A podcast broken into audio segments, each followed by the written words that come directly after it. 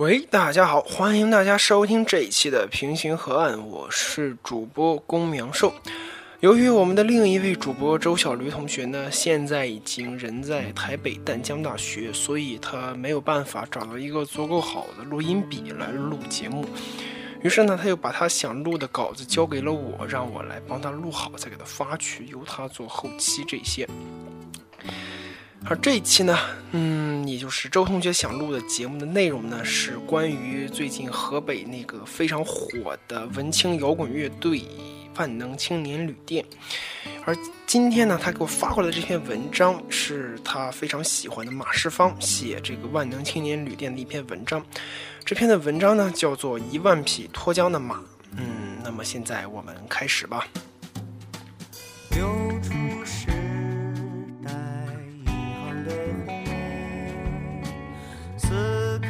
夜幕和优雅的平原，越过淡季森林河边，牵引我们黑暗的心，在愿望的最后一个季节，解散清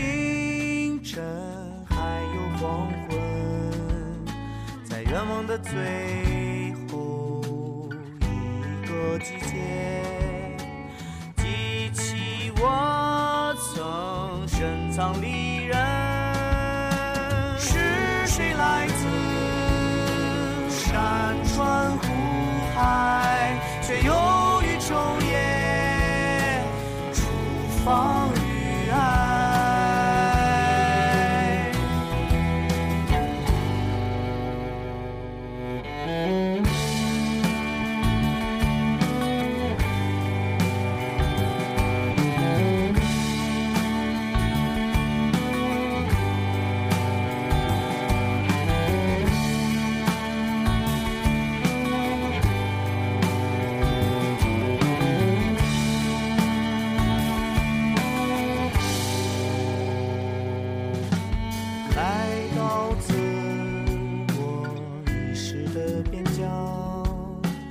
看到父亲坐在云端抽烟，他说：“孩子，去和昨天和解吧，就像我们从前那样，用无限适用于未来的方法，置换。”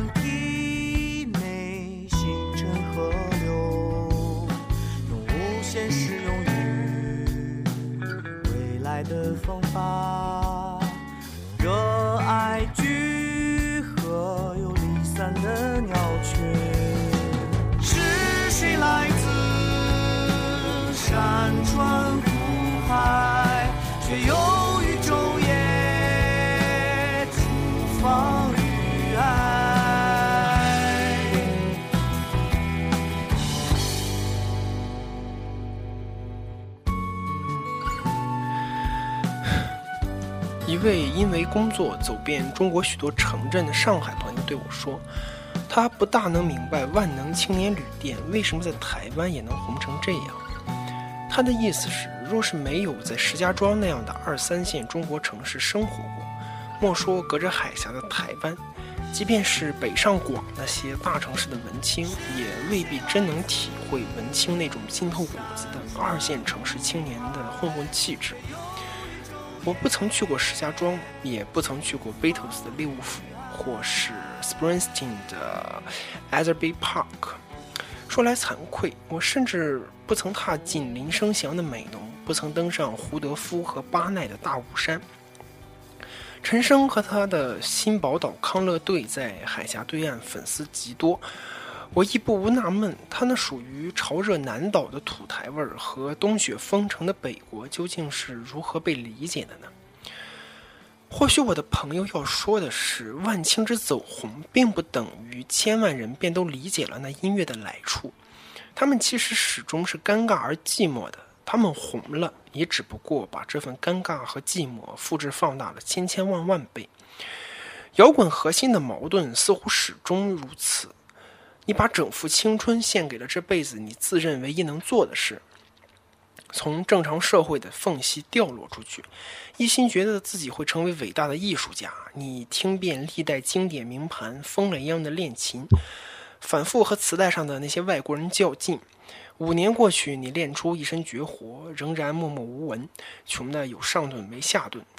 十年过去，团员来了又走，有人后来加入主流乐坛，功成名就，你却跌入了忧郁症的深渊，开始认真怀疑自己不属于这颗行星，仰望天空，想着幽浮什么时候来接你回去。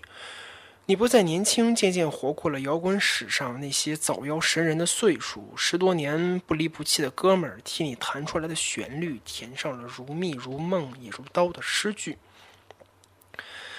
你开始认真把那些歌录下，觉得两人玩团未免太寒碜。你们邀了同在这混账的城里编摇滚杂志的一哥们儿入圈，那哥们儿说他什么也不会，就只会吹小号。于是你们的团便有了小号。然后你们拉来一个九零后的小伙子，让他坐上了古凳。几个人在平常练团的破烂砖房里，就着东拼西凑的器材录着那几首歌，毫无工业标准可言。土法炼钢，边练边学，旷日费时，事倍功半，好不容易蹭出一首半首成品，拿来和那些乐史经典一比，马上摇摇头，推倒重来。如是两三年，那耗尽你整个青春性命的七首歌总算录完。几乎一夕之间，你们征服了全中国的乐评人，被誉为中国摇滚的救世主。你们拿下一座又一座的大奖，从小酒馆蹭吃蹭喝蹭住的世界，唱到了音乐节亚洲，再唱到香港和宝岛台湾。你望着舞台底下万头攒动，他们一句一句跟着那首你忧郁症故事的歌。台上的你面容沉静，不见悲喜。站在能看见灯火的桥，还是看不清，在那些夜晚，照亮我们黑暗的心究竟是什么？于是他默默追逐着横渡海峡年轻的人，看着他们为了彼岸骄傲的灭亡。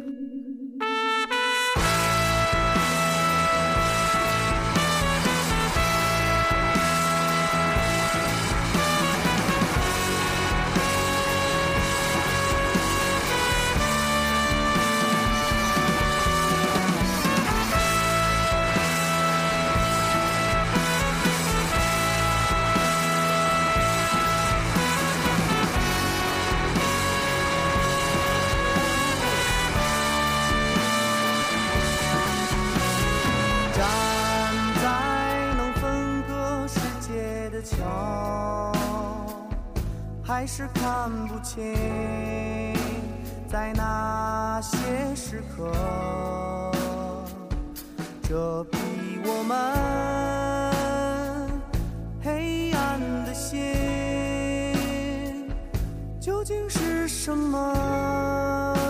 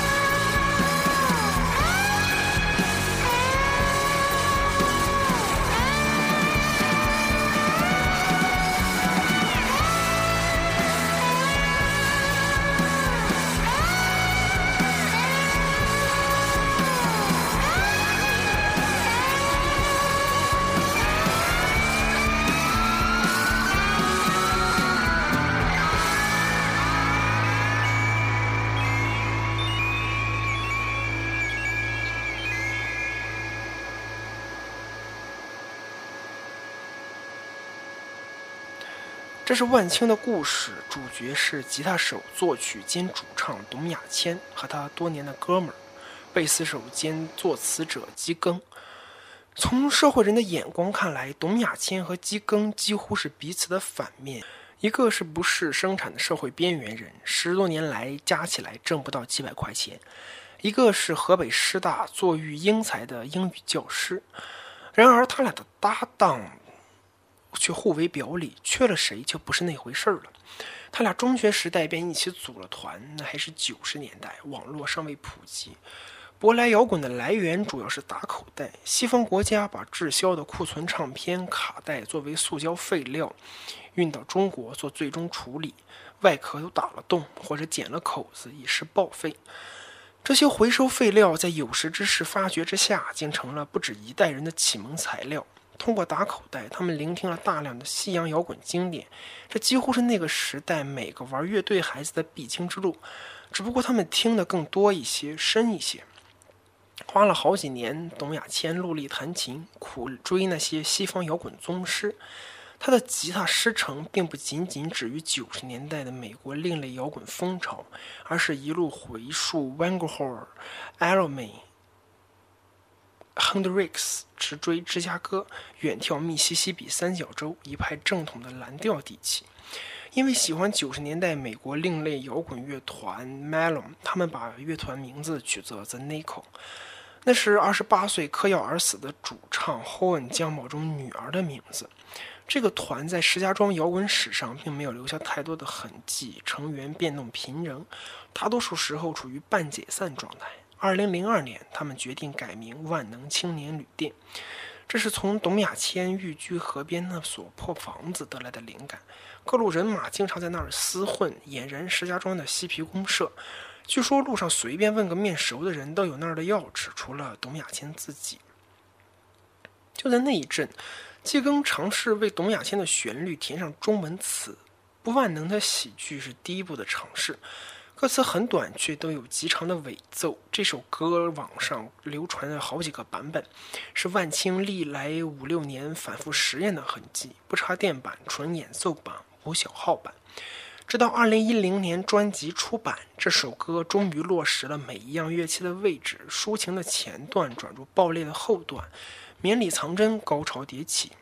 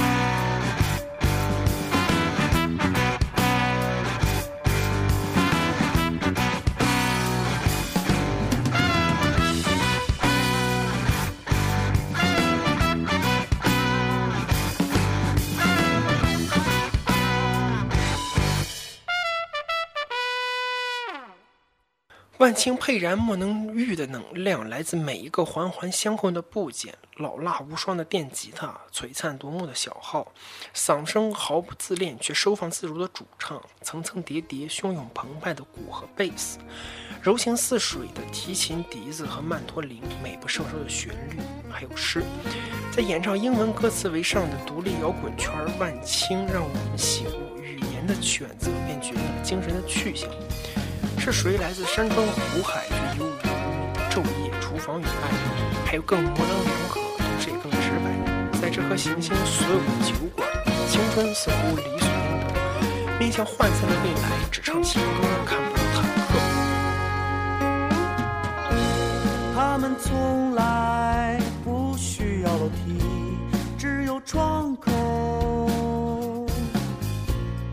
把一切交付于。梦境和优美的浪潮，这颗星星所有的酒馆，青春自由似乎理所应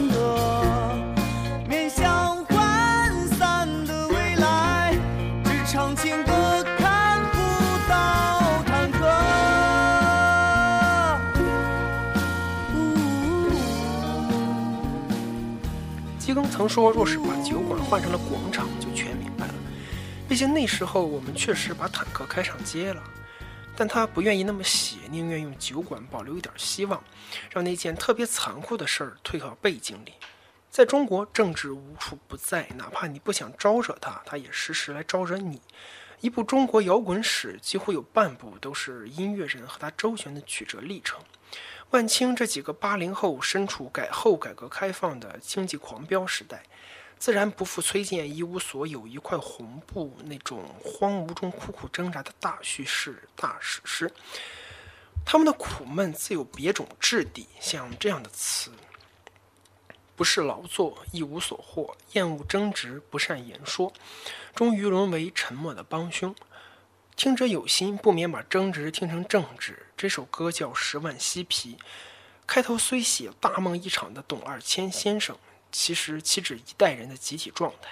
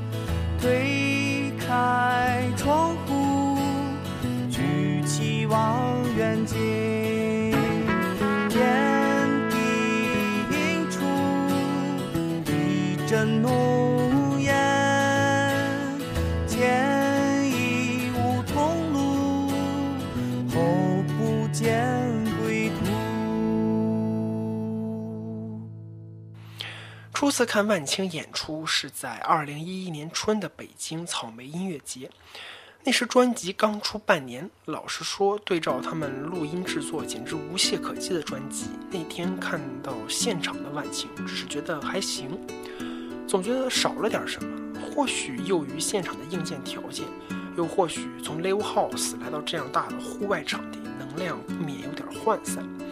不过底下观众是很嗨的。那是沙尘暴和杨柳飞、絮成灾的季节，风极大，吹得人人灰头土脸，还有几分悲壮神色。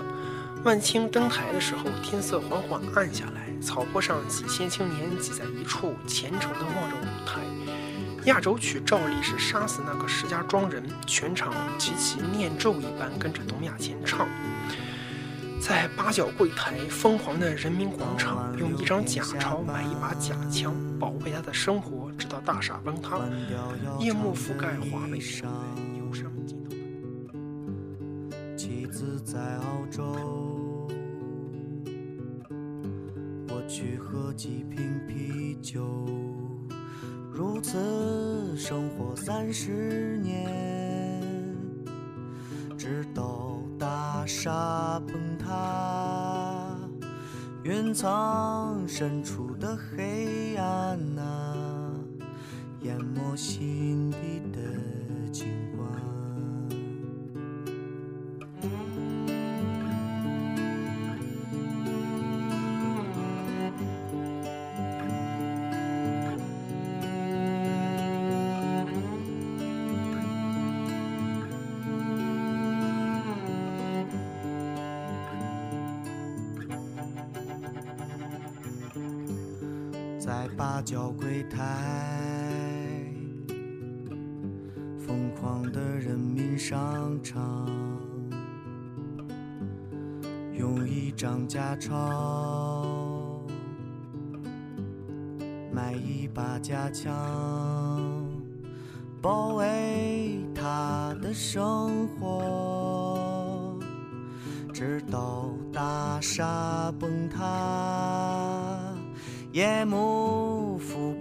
华北平原，忧伤浸透他的脸。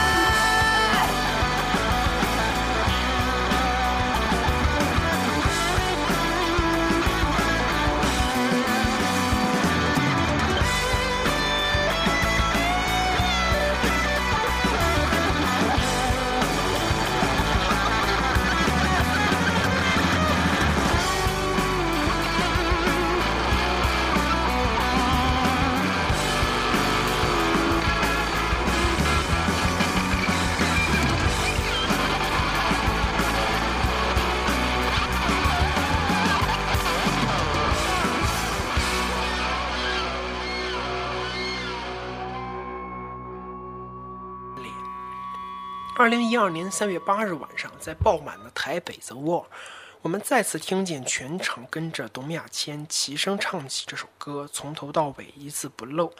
只不过卷着舌头的北方腔普通话换成了台湾腔的国语。隔了两天，在高雄大港开唱，码头边搭起的舞台底下挤着好几千人，我又听到了台湾腔的齐声合唱。这是多少年来我第一次亲眼。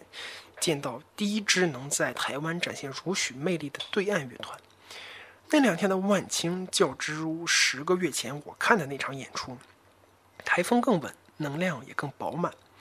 换句话，换句话说，更不愧他们横扫乐坛的声望了。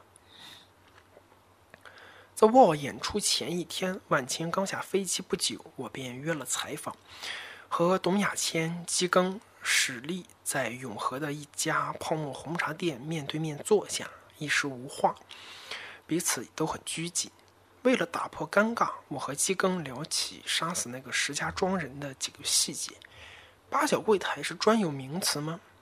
不是的，只是个意象，想象出来的。其实人民广场没有八角形的柜台。人民广场是个什么样的地方？小时候石家庄最热闹的百货商场，现在破落了。河北师大附中是顶好的学校吗？说不上好，也就还行吧。弄清楚了这些，就能更完整的理解这首歌吗？好像也不见得。诗的魅力往往在于那些不能解释、不该解释的。就像这首歌与世纪初那场时有其事的习如超爆炸案若即若离的牵连，未必需要坐实。歌里这样的句子，即使从未去过彼地，不知那间教室的模样，也不妨他在心里激起千层巨浪。河北师大附中，乒乓少年背向我，沉默的注视，无法离开的教室，生活在经验里，直到大厦崩塌，一万匹脱缰的马在他脑海中奔跑。基庚倒是说了几句。乒乓球在对岸素有“国球”之称，是师长眼中不妨提倡的正当活动。于是，在这儿，乒乓少年暗喻着一整个压抑的打牌、打球，或许是他 郁闷的青春时光唯一的宣泄。言罢，唱过这首歌无数次的董亚千笑道：“哎呦，原来还有这层意思！以前怎么没听你说起过这段？”话说，万青大概真的是很红了。听说还有乐迷自己组了石家庄观光团，设计万青主题之旅，一一造访歌里提到的景点，徘徊留影。或许多年之后，他们都将因为万青的歌而不朽。河北师大附中疯狂的人民商场，秦皇岛分隔世界的桥，甚至林立的洗浴中心，他们在自己的歌里预设了肥胖的城市驱赶所有